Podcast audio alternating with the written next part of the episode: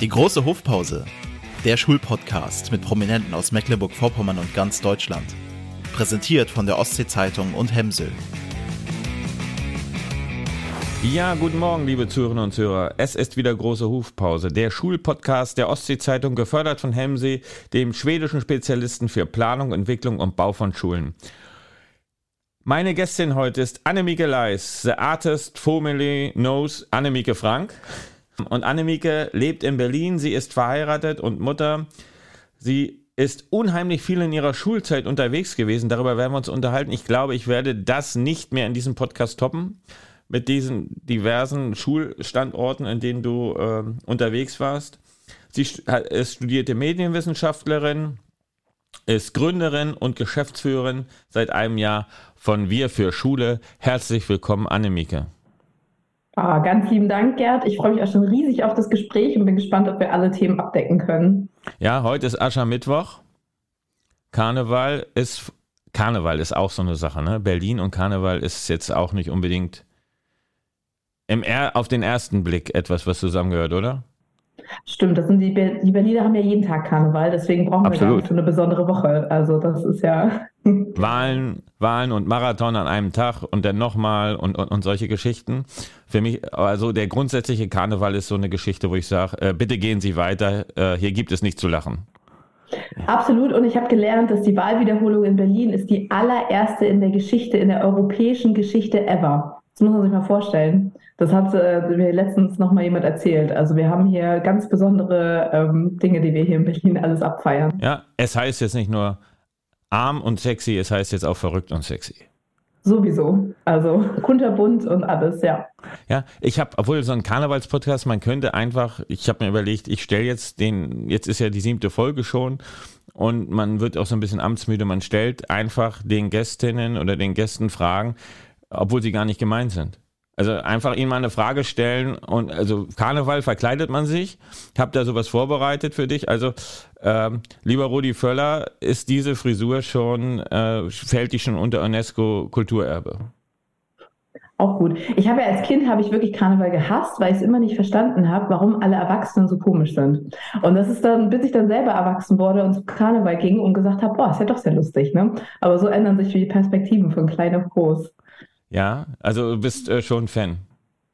Ja, also Fan ist, ich, wie gesagt, Berlin feiern wir jeden Tag Karneval, deswegen ist das natürlich nochmal ein anderes Thema. Aber ich war vor drei Jahren das erste Mal als Erwachsene wieder beim Karneval in Köln. Muss man sich mal vorstellen. Und davor, als ich acht war. Also ich hatte eine lang, ganz lange Lücke, kein Karneval. Und da war es lustig. Ja. Ja.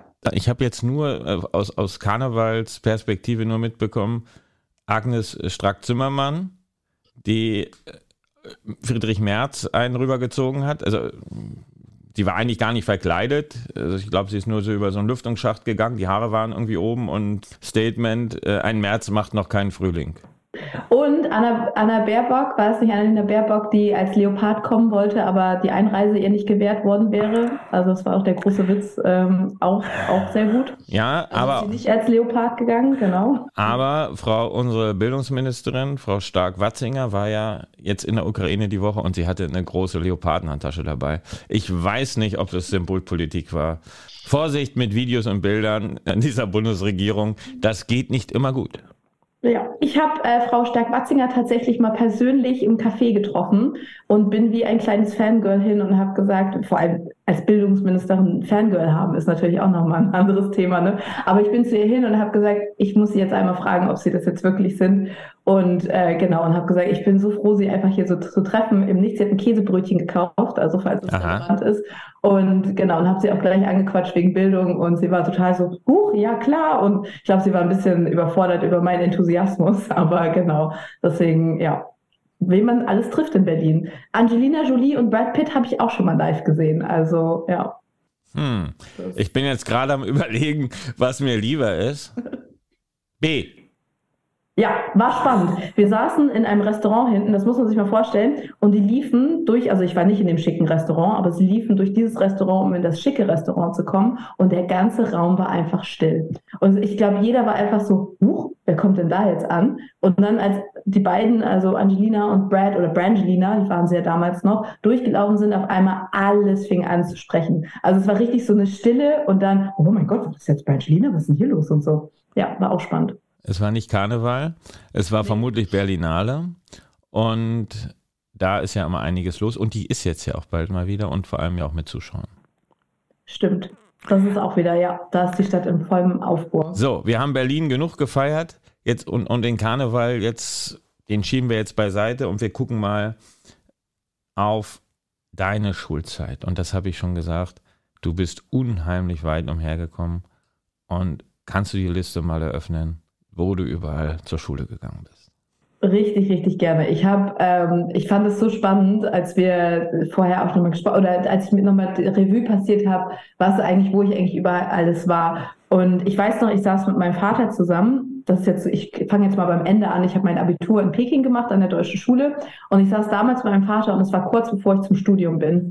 Und er meinte damals zu mir, du hast im Prinzip zwei Optionen. Du kannst jetzt rumgehen und allen erzählen, wo du in der Schulzeit über alles warst, oder du hältst es jetzt ein bisschen ruhig und ähm, damit du nicht irgendwie als was Besonderes auffällst und so. Und ich habe damals, habe ich dann gedacht, oh, das erzähle ich keinem. Also ich will ja einfach nur normal sein, ich will ja wie jeder andere und so weiter und so fort. Und das hat mich so eingeschüchtert. Und im Nachhinein denke ich auch, also mein Vater ist ein toller Mensch, ich will den gar nicht jetzt hier so äh, diskreditieren, aber das war, genau, das war damals zur Schulzeit, will man ja immer normal sein und genau, und deswegen also wir, wir können hier auch äh, ganz beruhigend, kann ich auch sagen, nee. du erzählst es auch keinem, diesen Podcast hört niemand. Also von daher ist es eigentlich so ein Zwiegespräch jetzt zwischen uns beiden. Absolut. Nee, aber das Verrückte ist doch, dass man, wenn man jünger ist, will man immer überall reinpassen und sowas. Und wenn man älter ist, merkt man ja eigentlich, dass die Besonderheiten das Besondere daran sind und sowas. Deswegen, genau, jetzt äh, dazu stehen und zu leben und so weiter ist ja viel, viel spannender. Genau, ich bin ähm, tatsächlich geboren, bin ich in Deutschland und wir sind aber, als ich drei Wochen alt war, nach Italien gezogen. Und da habe ich äh, genau meine erste Zeit verbracht. Da war ich noch nicht in der Schule offensichtlich. Und dann sind wir von Italien, mein Vater war beim Auswärtigen Amt, deswegen auch so viel umgezogen. Und wir sind von Italien, sind wir nach Papua-Neuguinea. Und da bin ich das erste Mal dann zur Nursery, also zur Preschool gegangen. Ähm, und wir wurden damals auch, das ist die Geschichte erzähle ich auch immer gerne, wir wurden damals auch ähm, evakuiert weil die Unruhen einfach so groß waren. Aber es sind so die ersten Erinnerungen, die man als Kind hat. Und es war eigentlich immer alles sehr schön und auf einmal schwupp weg. Und äh, genau, mussten dann nach Deutschland und sind dann von Deutschland nach Amerika. Da wurde ich dann auch eingeschult mm, und war dann auch da das erste Mal in der Grundschule, an der amerikanischen Schule. Und wo warst du dann in Amerika genau? Ich war bei Boston, in Wellesley war ich. Ähm, also New England, äh, das war, ist ja das, äh, genau, nicht ähm, Südstaaten oder was, nein, Quatsch, war eine unheimlich tolle Schule. Äh, wir hatten damals schon, das muss man sich überlegen, das war, ich bin 87 geboren, wann wurde ich eingeschult? 93? Boah, muss ich alles mal nachrechnen. Das ist äh, genau 93 und wir hatten damals schon die ersten, nicht Tablets, aber so kleine Computer. So muss man sich mal vorstellen, in der ersten Klasse in Amerika. Ähm, also genau, das. Hallo? Also, Kultusministerkonferenz? Das ist 30 Jahre her. Ich will, 93. Ja, 93. Computer in der Schule. Und ich kann mich sogar noch daran erinnern, wir hatten ähm, damals sogar diese bunten, ähm, ich Paint, ich nehme an, das waren die allerersten Züge von Paint. Und wie ich dann damals einen Pinguin mit der Lehrerin gemalt habe und dieses, diesen Pinguin ausmalen wollte und den, aber den Strich nicht zu Ende gemacht hatte und das ganze Bild schwarz war. Das ist noch so eine äh, prägnante Erinnerung in meinem Kopf. Ähm, genau, also von daher haben wir damals auch schon genau an Computern so. Ich habe dich rausgebracht, Amerika. Wie bitte? Nochmal? Ich habe dich rausgebracht aus der Liste. Ich habe, wir müssen wieder, ich muss dich zurückführen auf den Pfad der, List, genau. der Liste. Ja, genau. Gut, von Amerika sind wir dann ganz langweilig nach Bonn gezogen. Ähm, da war ich dann drei Jahre und war äh, im Gymnasium auch, äh, genau, wurde ich zum bilingualen Gymnasium. Ähm, und da hatte ich keine Computer mehr, mit denen ich genau arbeiten das konnte. Ist, äh, das musst du nicht erwähnen. Das, das ist tautologisch. Genau, das ist, ja, so ist das. Genau, und dann sind wir von, äh, sind wir von, von Bonn nach Abu Dhabi äh, gezogen und da war ich dann bis zur 10. Klasse und es war eine echt schöne kleine Schule. Wir waren insgesamt, also es ging vom Kindergarten bis ähm, 10. Klasse damals nur und wir waren, ich glaube, in der Klasse war ich am Anfang, waren wir zu sechst Und ich habe dann in der 10. Klasse waren wir zu 10 und die ganze Schule war 150 ähm, genau, Schülerinnen. Und da waren auch immer diese, wir hatten immer so Sommerfeste und es war eine richtig schöne Gemeinschaft, weil klar, wenn es klein ist, die Eltern waren, waren stark eingebunden ähm, und ja, Kindergartenkinder, wie gesagt, alles und so. Und das war echt eine schöne, ein schönes, äh, schönes Erlebnis. Und dann nach der 10. Klasse bin ich dann nach Peking, hatte ich ja schon vorweggenommen sozusagen, und habe da dann mein Abi gemacht. Und wir waren tatsächlich auch die erste Abitursklasse, das muss man sich auch mal vorstellen. Und äh, ich habe mein Abi mit sechs Leuten gemacht.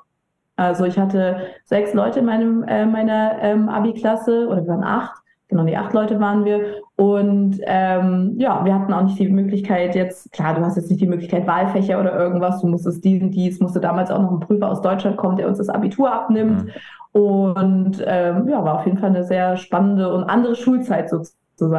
Ich war immer auf deutschen Schulen, außer in Amerika, weil meine Eltern immer gesagt haben, okay, irgendwann wird das Kind wieder zurück nach Deutschland und äh, auch da zu studieren und so. Und ja, habe dann immer die ganzen Welten mitgenommen. Und äh, ja, man lebt einfach immer zwischen den zwei Welten. Also immer dieses deutsche Schulsystem natürlich noch, aber komplett ähm, in ganz anderen Kulturen. Und auch die Freizeit ist ja auch ganz anders, die man sich gestaltet und so. Und das war in, in a nutshell meine Schul, Schulwerdegang. Aber wie hast du als Kind diesen Wechsel verkraftet?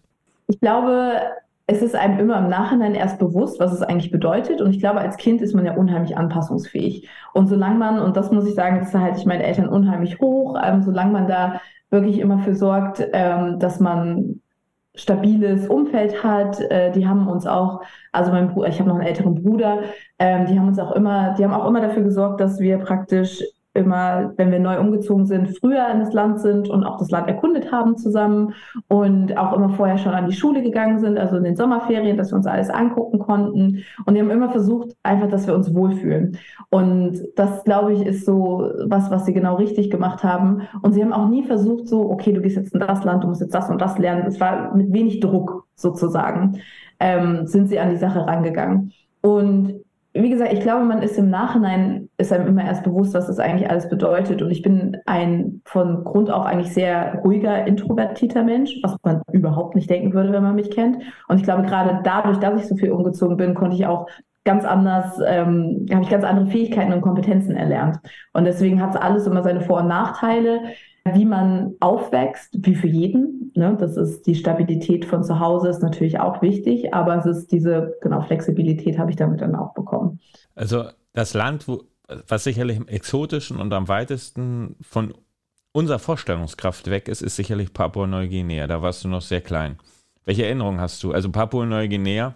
Ich habe als Kind im letzten Jahrtausend habe ich mir mein habe ich ein Heft mir angelegt und aus den Lexika meiner Eltern alle Länder abgeschrieben mit Größe und Einwohnerzahl und Hauptstadt und, und so weiter. Und Papua-Neuguinea, ich kann mich halt so gut daran erinnern, das muss in 80er Jahren oder 70er Jahren erst die nationale äh, Unabhängigkeit bekommen haben. Und da waren noch sehr urtümliche Verhältnisse, also Währungsmittel, Muscheln und man sprach auch von Kannibalismus.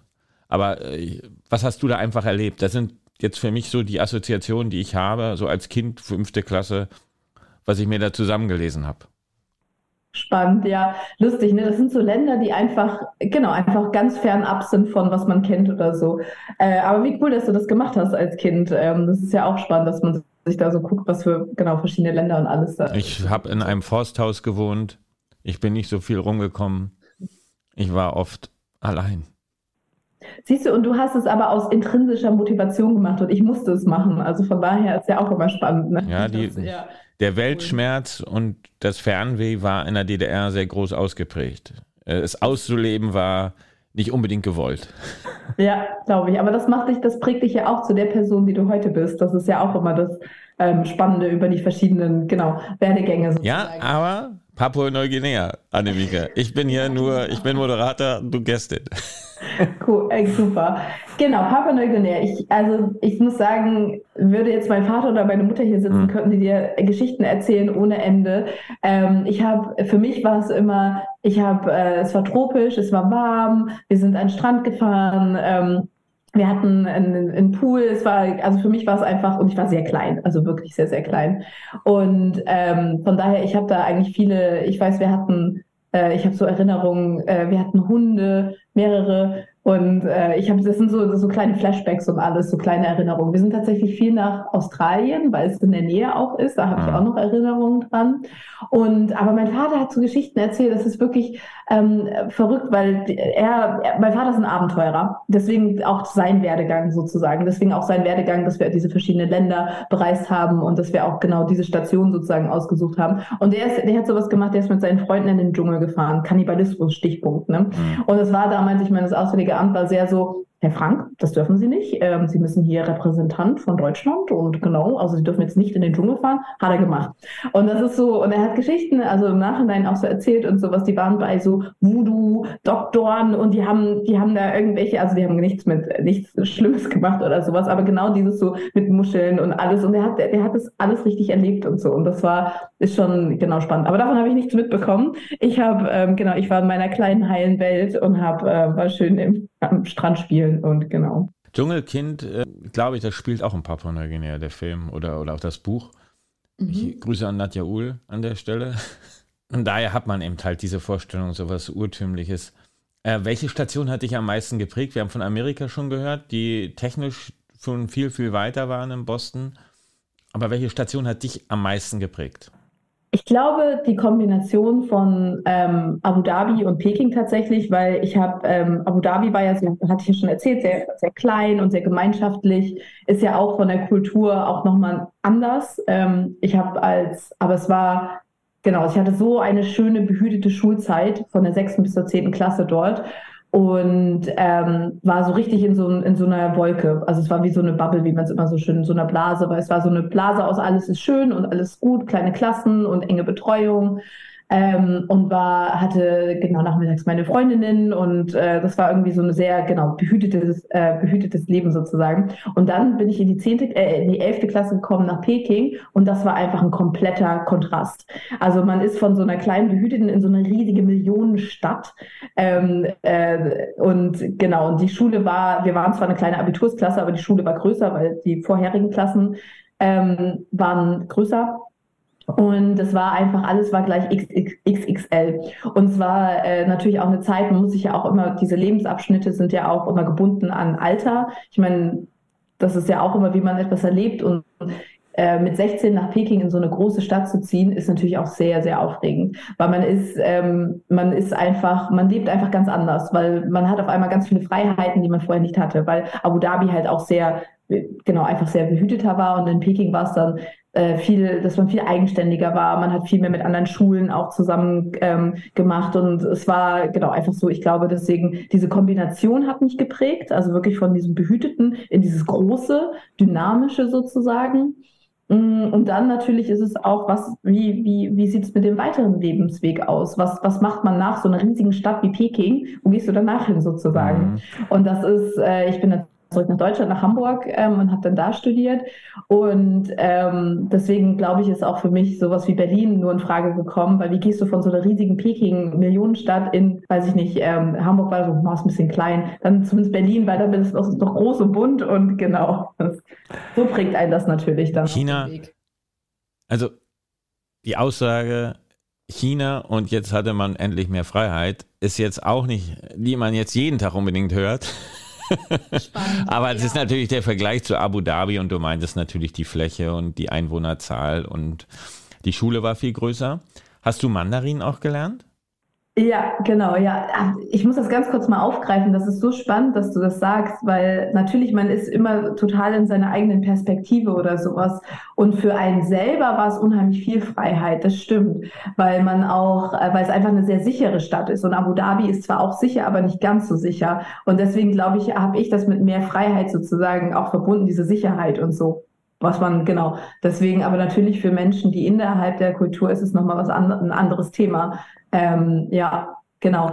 Was war deine Frage nochmal? Jetzt habe ich kurz. Ich Eigentlich hast du die Frage beantwortet. Also es ging um das Thema Freiheit und du Mandarin auch gelernt hast. Ach so, stimmt. Ni hao, äh, ni hao ma, äh, wo hui shuo zhongwen, äh, banche do wangle. Ich habe gesagt, hallo, wie geht's dir? Äh, ich spreche Chinesisch, aber ich habe alles vergessen. Und äh, genau, ich habe es äh, ich hab's in der Schulzeit nicht gelernt, weil es in unserer Schule nicht angeboten wurde. Ich habe es in der, ich habe es dann als AG gemacht und habe äh, im Studium, äh, ich habe ein Jahr nach, äh, nach dem Abitur habe ich Mandarin an der Uni gelernt, also in Peking auch. Und ähm, genau. Wie dicht kommt man den Menschen? Also wie dicht kommt man jetzt der Bevölkerung?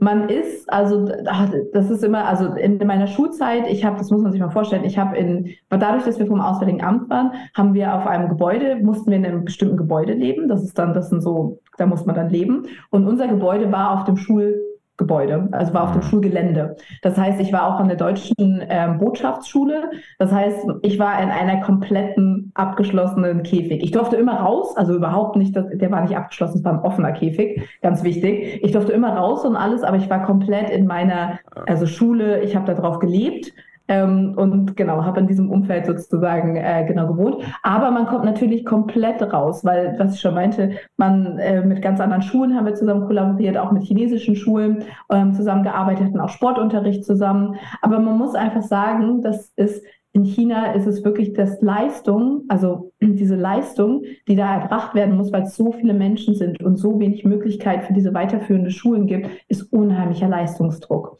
Und wir verwöhnten ähm, deutschen Kids sozusagen, war, ja, wir machen mal Schule sozusagen und da ist es wirklich ein Überlebensthema. Mhm. Und deswegen ist es auch eine ganz andere Herangehensweise und auch mit anderen Schülerinnen zusammen, also dass wir zum Beispiel mal an einem Samstagabend, äh, wie auch in Deutschland, dass man mal ausgeht oder sowas, das hat man einfach in China nicht. Das heißt, viel war über die Schule, dass man diesen Kontakt hatte, also viel über diese AGs oder Sport oder irgendwas, aber so dieses Freizeit oder sowas, das ist ein ganz anderes Konzept, was, was sich auch verändert jetzt, muss man auch sagen. Ich meine, China hat ja auch, äh, wandelt, genau, wandelt sich ja auch komplett.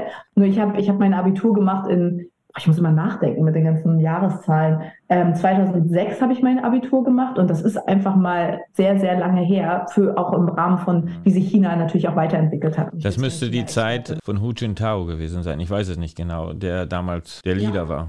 Und das war, ich meine, 2003 war ja damals, ist ja auch SARS ausgebrochen, was ja auch nochmal Ewigkeiten her ist. Das heißt, es war auch nochmal, China war ja komplett dann auch zu und dicht. Und dann war es auch so, hm, gehen wir da jetzt hin und so. Und äh, genau, warte mal, habe ich 2006 mein Abi gemacht? Nee, ich bin 2006 hingezogen.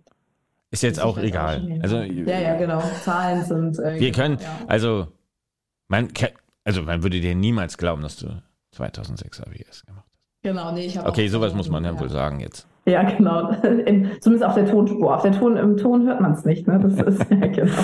Gut.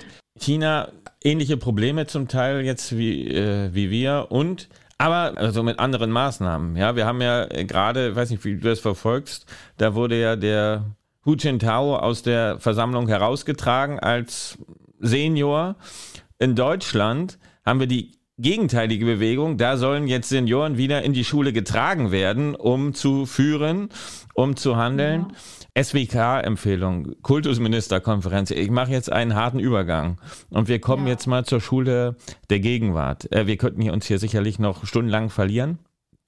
Aber die Rufpause hat ja nun mal bloß 30 Minuten und darüber möchte ich mit dir auch unterhalten. Wie hast du das wahrgenommen? Letzte Woche die Empfehlung, Rentner wieder in die Schule, Klassen größer, Stundenzahl erhöhen. Ich glaube, dieses Thema könnten wir jetzt auch nochmal stundenlang ausbreiten, weil es ist ich glaube, es zeigt ja, wie verzweifelt wir gerade sind in unserem Bildungssystem. Und ich glaube, es zeigt ja, es ist ja immer dieses, wenn man verzweifelt ist, klammert man sich entweder an alte Strukturen ähm, oder man ist sich einfach nicht bewusst irgendwie, genau, oder man ist nicht offen für Neues oder dieser Mut fehlt oder irgendwas. Und deswegen, ich glaube, was wir gerade erleben, ist, ähm, ist eine komplette Umbruchsphase. Und ich glaube, das, es, es, wird, es, es, wird, es wird darauf ankommen, dass die dass wir diese Umbruchsphase so innovativ sozusagen wie möglich gestalten. Und was ich damit meine, ist, wir dürfen uns nicht an solche alten Themen oder sowas festhalten. Also wir können nicht jetzt wieder größere Klassen machen. Wir können jetzt nicht wieder irgendwie, ich glaube, Rentner in, in Schulen rein, da kann, da kann es auch gute Programme geben. Ja, das ist wie in der Wirtschaftspolitik. Ist wie in der Wirtschaftspolitik, da greifen wir auch wieder auf fossile Energie zurück und ja. die soll jetzt auch das Bildungssystem genau. retten. Genau, das ist ein schöner Vergleich. Ich glaube, das ist so, so, je mehr Angst man hat oder sowas, desto mehr, glaube ich, will man sich an das, an das was halten, was man, wo man weiß, dass es oder denkt, dass es einem Festigkeit gibt oder sowas. Aber weißt du, was mich daran so schockiert, ja, schockiert, sagen wir einfach mal das Wort schockiert. Ich habe tagtäglich mit so tollen Initiativen zu tun um mich herum, die alle wunderbare Lösungen haben und die wirklich zeigen, wie könnten Alternativen aussehen. Die zeigen, hey, so könnte man dem Lehrermangel entgegengehen. Hey, wir haben hier tolle Inhalte, womit man die füllen kann. Hey, wir haben hier tolle Technologien, die man benutzen kann. Und das ist das, was mich dann einfach so, äh, ja, traurig macht oder sowas, dass man hier nicht mehr Gewicht drauf tut. Weil selbst wenn, und das ist ja das Thema mit Mut, also selbst wenn ähm, wir jetzt sagen, okay, wir wissen jetzt noch nicht 100 Prozent diese In Inhalte oder irgendwas, wie werden die sich bewähren, wobei wir es eigentlich schon wissen, weil es ja schon viel machen tagtäglich und so. Aber dass man da mehr Raum und Zeit gibt dafür, das ist das, was mich wirklich richtig fuchst oder sowas, weil ich sehe ja die Alternativen und ich sehe, wie es sein könnte. Und du, du weißt es ja, da sind wir gar nicht drauf. Ich sage es jetzt an der Stelle, du hast ja Medienwissenschaften studiert und Kommunikation, nicht nur in Deutschland, auch in Holland, bloß als, als Sidekick und dann kommt meine eigentliche Frage. Paul Watzlawick, das ist, glaube ich, 70er Jahre Kommunikation, immer vom Gleichen, Falschen immer mehr zu machen. Und das sind die mhm. SWK-Empfehlungen. Und mhm. dabei, du hast gesagt, es gibt tolle Initiativen. Du bist Geschäftsführerin einer Initiative, wir für Schule. Was habt ihr vor? Und ganz konkret, wie könnt ihr helfen? Was macht ihr? Genau, das ist ähm, in dem Namen steckt das ja schon. Wir sagen dieses Thema wir für Schule und wir verstehen, dass das Thema Schule und Schulentwicklung und alles, was dazu gehört, Verwaltung und so weiter und so fort, unheimlich komplex ist und unheimlich weit, weitführend ist. Genau, und deswegen braucht es einfach diese verschiedenen Player, aber das ist jetzt das falsche Wort, es braucht diese verschiedenen, es braucht diese verschiedenen Gewerke oder wie auch immer, um Schule fit zu machen, um Schule zukunftsfähig zu machen.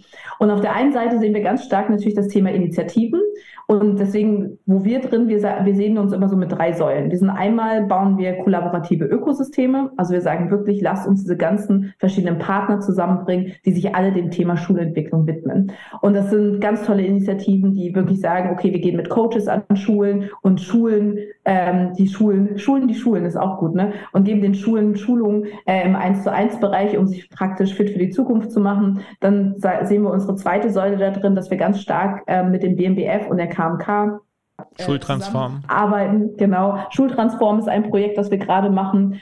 Wir haben auch die Schirmherrschaft vom BMBF. Das heißt, dass wir halt ganz stark diese Brücke zurückspielen, weil die können ja auch nicht alles sozusagen wissen und deswegen genau, dass man da eine starke Kollaboration hat. Und dann unsere dritte Säule, was eigentlich die erste Säule ist, ist wirklich dieses Schulen Raum und Zeit geben, um sich dem Thema Schulentwicklung zu widmen. Weil das ist das, Gerd, ich kann mich noch daran erinnern, eines der ersten Gespräche, die wir hatten, oder ich weiß nicht, ob es das erste, vielleicht das zweite, aber es ging ganz viel um dieses Thema Schulen brauchen die Zeit. Wie sollst du denn in einem laufenden System Veränderungen, große Veränderungen vor allem herbeiführen, wenn du die Zeit nicht dafür hast, um es zu lernen, um es umzusetzen, um die Lehrkräfte mitzunehmen, um Schülerinnen auch zu begeistern. Und das machen wir durch unsere Schulhackathons. Das ist ja unser großes Thema. Wir gehen an Schulen ran und wir trommeln praktisch die ganze Schulgemeinschaft zusammen, von Schulleitungen, von Lehrkräften, von Schülerinnen und sagen, lasst uns doch gemeinsam gemeinsam überlegen, wie sieht eure Zukunft aus? Wo wollt ihr euch hinbewegen? Absolut. Weil, um das noch abzuschließen, es gibt keine One-Size-Fits-All-Solution, wie es immer so schön im Englischen heißt. Es sind individualisierte Wege für die Schulen. Es gibt Wege, wo wir hin müssen, aber genau, es sind halt individualisierte Wege. Ja, und ich sage immer, guckt die Rahmenbedingungen euch an. Es ist eigentlich das Entscheidende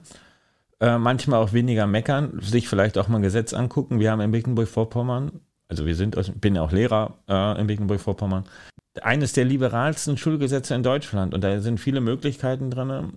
Man schimpft dann immer auf, auf alles Mögliche, aber einmal ins Gesetz gucken und diese Rahmenbedingungen voll ausschöpfen. Aber grundsätzlich müssen wir an die Rahmenbedingungen ran. Ein, ein System, was völlig überhitzt ist, was aus meiner Sicht auch, äh, wenn wir jetzt global gucken, ihr geht ja, nicht global, also deutschlandweit gucken, Ihr geht ja deutschlandweit an den Start und wollt die Menschen oder die Schulinitiativen zusammenbringen. Ich kann natürlich in meinem Bundesland gucken. Da ist es immer ein bisschen einfacher in einem Bundesland und, oder an einer Schule. Da müssen wir anfangen, was zu ändern.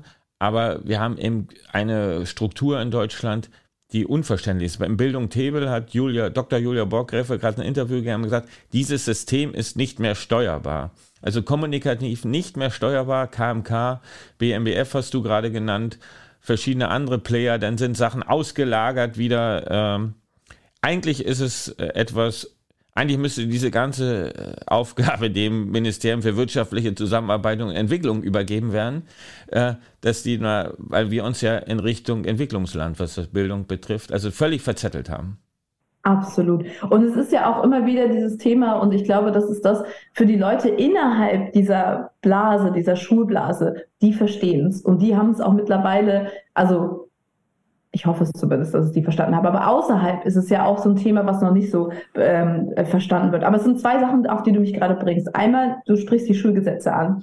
Und ich glaube, dieses Wissen, wie kann ich eigentlich im Rahmen dessen, was mir gegeben wird, agieren, das ist nicht vorhanden. Und das ist auch was, was unheim, was, was, wo man auch stärker ansetzen müsste. Weil wenn Lehrkräfte wissen würden, hey, das ist irgendwie, das ist ein Thema, ähm, äh, wo ich jetzt vielleicht keine Schulnoten gebe oder alternative Prüfungskulturen mache oder ich werde mal irgendwie fächerübergreifenden Unterricht, projektbasiert und so weiter und so fort. Wenn die das wissen, dann können sie das ja auch implementieren. Aber viele wissen es ja gar nicht. In, und der zweite Punkt, auf den ja. du mich gerade bringst, ist die Komplexität. Weil es ist ja so ein komplexes Thema. Und das muss man ja noch nicht mehr. Und ich meine, das ist auch wieder immer wieder Kooperationsverbot. Das sind immer wieder dieselben mhm. Worte, die ja mit ins Spiel gebracht werden. Und deswegen äh, diesen Artikel, den du da auch, auf den du gerade ge äh, gekommen bist, es ist so komplex geworden und mein persönlicher Ansatz ist immer dieses von der Mikro zur Makro, was auch aus der Soziologie, was kannst du kontrollieren, deine Mikroebene, das Unmittelbare um dich herum und dann kannst du das größere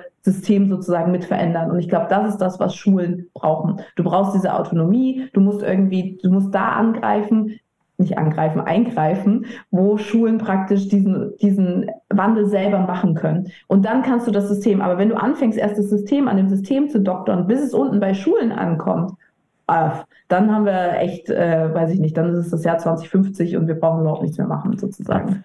Du, es hat schon geklingelt zum Reingehen. Wir müssen uns hinter der Tonhalle verstecken und noch ein bisschen weitermachen. Okay, super. und äh, wir machen auch weiter, weil wir sind jetzt ganz gut äh, dabei. Ich möchte eine Sache noch sagen. Äh, zum Gesetz, nämlich. In Mecklenburg-Vorpommern steht zum Beispiel drin im Gesetz, und das knüpft an deine beiden Punkte an, die ich absolut unterstütze. Da steht drin, Schülerinnen und Schüler sollen aktiv bei der Auswahl der Unterrichtsinhalte beteiligt werden. Mhm. Und da sind wir sofort beim Friday. Also, Sehr oder cool. auch andere Dinge. Das steht da drin. Ja. Wissen, weiß man das, lebt man das? Also, ja. der Gesetzgeber, die Gesetzgeber, das Parlament, die haben sich damals dabei etwas gedacht. Und das Gesetz ist ja gültig. Und ja. ist ja auch noch novelliert von 2020. Nur eine, eine Geschichte äh, dabei. Ja. Und dann kann ich auch zum Hackathon kommen. Vielleicht ist es ja sogar ein Thema im Hackathon, zu überlegen, wie kriegen wir das hin. Aber was ist ein Hackathon? Der Begriff kommt ja eigentlich aus deiner anderen Profession. Aus dem Hacken, genau. Beim alten Leben war ich Hackerin, meines Nein, nein, nein. Ihr habt, äh, du hast ja auch dich mit Robotics und Informatik genau. und solchen Sachen beschäftigt und da kommt das ja her. Genau, genau. Ich habe äh, tatsächlich, ich komme ja gar nicht aus dem Schulbereich und habe mich vor acht Jahren selbstständig gemacht und habe wirklich so aus dieser Leidenschaft heraus, wie können wir Schule verändern. Und ich habe angefangen mit so Robotics-Workshops für Kinder. Deswegen genau kommen wir gerade so ein bisschen auf dieses Robotics-Thema. Und äh, Genau, Hacking, was ist ein Hackathon? Also im Prinzip kommt ein Hackathon aus der ähm, äh, äh hier Tech, aus der Tech-Branche, aus der Technologiebranche und es ist nichts anderes als eine Methode. Und die Methode ist, man steht am Anfang da mit einem Problem oder man steht am Anfang da mit einem Thema und dann gemeinsam in der Gruppe entwickelt man Lösungen. Und das ist so, das ist jetzt wirklich die allereinfachste Form, einen Hackathon zu erklären. Und was wir bei Schulhackathons machen, ist, wir sagen ganz am Anfang, okay, Schule, wo möchtest du dich hinbewegen? Was möchtest du? Möchtest du ähm, zukunftsfähig werden? Möchtest du Nachhaltigkeitsziele ähm, einführen? Möchtest du digitalisierter werden? Möchtest du eine neuen, neue, neue Pause, Hofpause äh, gestalten? Was sind die Themen, die dich interessieren? Und dann haben wir so eine Methodik ähm, anlang von Design Thinking, Agilität. Das ist so eine andere Methode, auf die wir später nochmal brauchen wir gar nicht drauf eingehen, aber es ist eine ganz tolle Methode,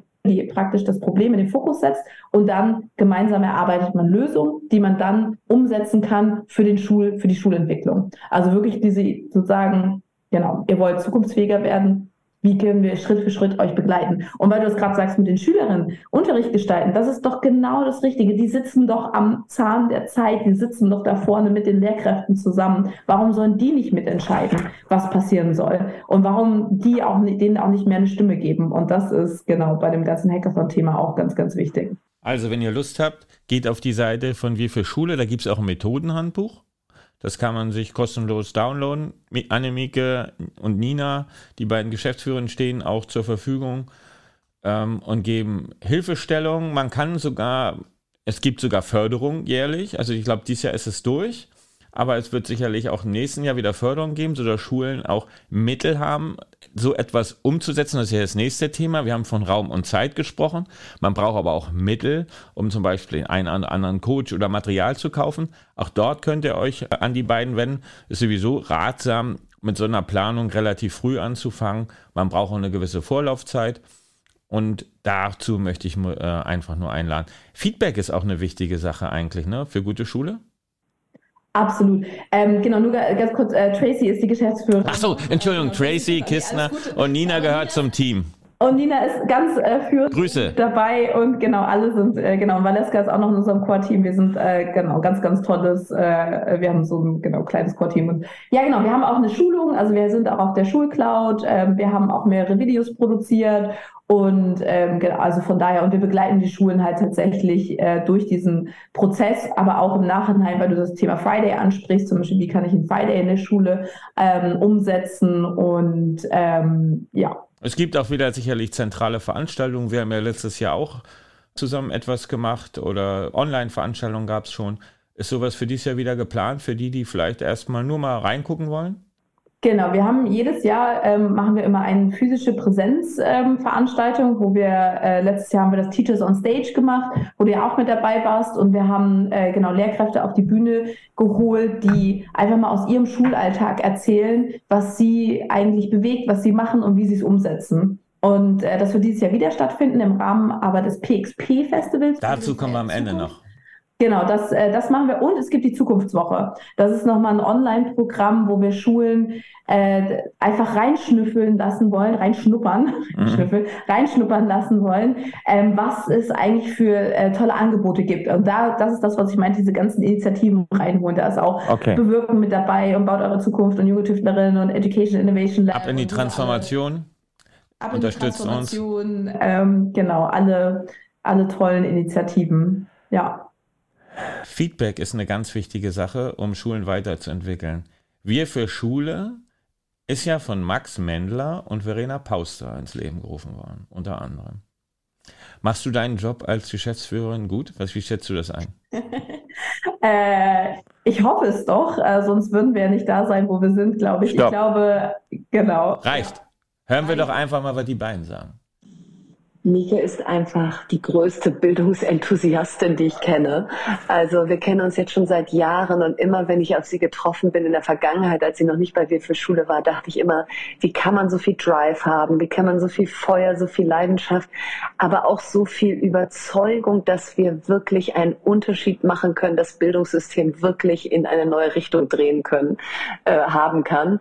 Und äh, das macht sie aus und das macht auch eben die Zusammenarbeit mit ihr so unfassbar unfassbar spannend und bereichernd, weil sie immer wieder mit neuen Ideen kommt, weil sie ein super Netzwerk hat. Also ich bin ein großer Fan. Mhm. Also auch nicht alles. Oh. Ja. Mieke ist einfach nicht zu stoppen. Mieke brennt so für die Schule von morgen, das ist, äh, das ist ansteckend. Ja, die saugt es auf, wenn sie tolle Beispiele sieht von Lehrerinnen und Lehrern, die über das Normale hinausgehen, von Schulen, die eine tolle Kultur haben, die mutig sind und dann trägt sie diese Begeisterung weiter und steckt andere damit an. Und äh, das schätze ich so an ihr, dass sie ähm, nicht nur selber dafür brennt, sondern andere zum Brennen bringt. Das ist wirklich eine tolle.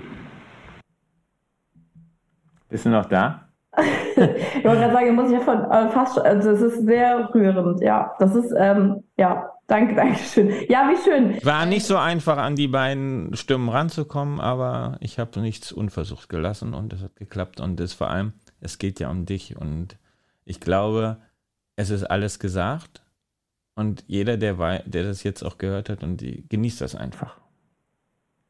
Dankeschön, ja, richtig schön knüpfen wir daran an und äh, das zeigt auch, mit welcher Energie du dabei bist. Und ich kann nur alle anderen Schulen, alle anderen Bildungsinitiativen, vielleicht sogar, äh, es gibt, glaube ich, auch äh, für, für, für Kindertagesstätten ist sowas auch eine ähnliche Initiative unterwegs. Nutzt diese Chance, macht damit, bringt die Schule der Zukunft voran. Und da sind wir schon beim Thema am Ende. Du hast schon vom Festival gesprochen, das nehmen wir mal zum Ende. Was wünschst du dir in Zukunft von Schule? Weißt du, es ist, ähm, ich habe mir da in letzter Zeit sehr viel Gedanken zu gemacht und es ist im Prinzip, es steckt ja, und ich will gar nicht auf dieses Thema Potenzialentfaltung eingehen, aber es ist, es steckt so viel Potenzial in jedem Mensch drin und in jedem Kind und diese Schulzeit begleitet einen ja diese ganze Zeit und es ist so wichtig, dass wir Wege finden durch Technologien, durch neue Unterrichtsmethoden, durch leidenschaftliche Lehrkräfte, durch wirklich dieses ganze System Schule, dass wir als Gemeinschaft zusammenkommen und sagen, wie können wir praktisch Kinder oder Jugendliche und Schülerinnen auf ein Leben vorbereiten. Also wirklich auf ein Leben, dass sie, genau, dass sie halt ihre Potenziale entfalten, dass sie aber auch einen Beitrag zur Gesellschaft leisten, dass sie sich selber auch finden, was sie eigentlich wollen und so, weil genau, das einfach so ein wichtiger Bereich ist, was für einen Beruf sie später haben wollen, ähm, wo sich halt praktisch hinentwickeln wollen. Und ich könnte mir wirklich vorstellen, für die Zukunft der Schule ähm, offene Lernräume, äh, viel individualisierter und natürlich auch für jede Lehrkraft, ich weiß auch, dass das eine schöne Arbeitsatmosphäre ist und dass es einfach zu einem, einem, einem, einem angenehmen Ort wird zum Leben, weil es ist ja einfach ein unheimlich wichtiger Lebensbereich und ein unheimlich wichtiger genau Lebensabschnitt für jeden, für die ganze Gesellschaft und auch genau für die weitere weiterführende, wo sich ein Land auch hinbewegt oder irgendwas, wenn die Talente ausgearbeitet werden und alles und so. Da knüpfen wir an. Das gehen wir an und zwar schon bald im Juni, nämlich in Berlin. Und da ist ja das.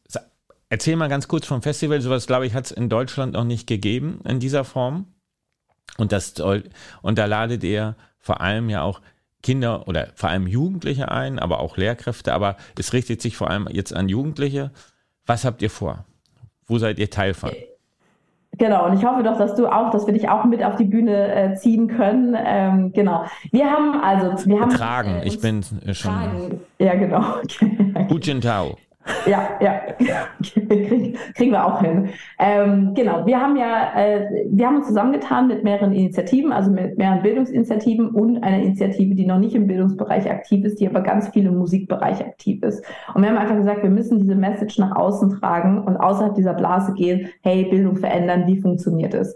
Und wie gesagt, auch die da reinholen, die äh, davon betroffen sind, also Schülerinnen und auch Lehrkräfte. Und was passieren wird, ist an zwei Tagen, wir haben ein ganz, ganz buntes Programm, ein sehr, ähm, genau, ein buntes Programm. Und wir gehen so ein bisschen entlang Aufklärung, warum muss sich eigentlich was verändern, dann Perspektiven aufzeigen, wie kann eigentlich die Schule der Zukunft aussehen? Und dann im dritten Pfad so dieses Wirkung entfalten, wie können wir eigentlich jetzt aktiv werden und Schule ak aktiv verändern. Aber das Ganze soll natürlich auch Spaß machen und es soll nicht eine typische Konferenz sein, wo jetzt jemand erzählt, oh, so mache ich es und du bist toll und so weiter und so fort, sondern wirklich sehr interaktiv, sehr bunt, sehr spielerisch, sehr auch äh, mit Musik, aber natürlich auch pädagogisch fundiert. Und es ist eine große Herausforderung, aber genau das muss es halt sein. Es darf, es muss auch Spaß machen, es muss qualitativ gut sein, inhaltlich, aber es, wir müssen diese zwei, diese zwei Welten wollen wir praktisch bedienen. Und das machen wir im wunderbaren Fez und in der Wuhlheide. Das ist ein ganz großer Konzertsaal. Am ersten Tag gibt es ganz viel Programm und am zweiten Tag gibt es ein großes Abschlusskonzert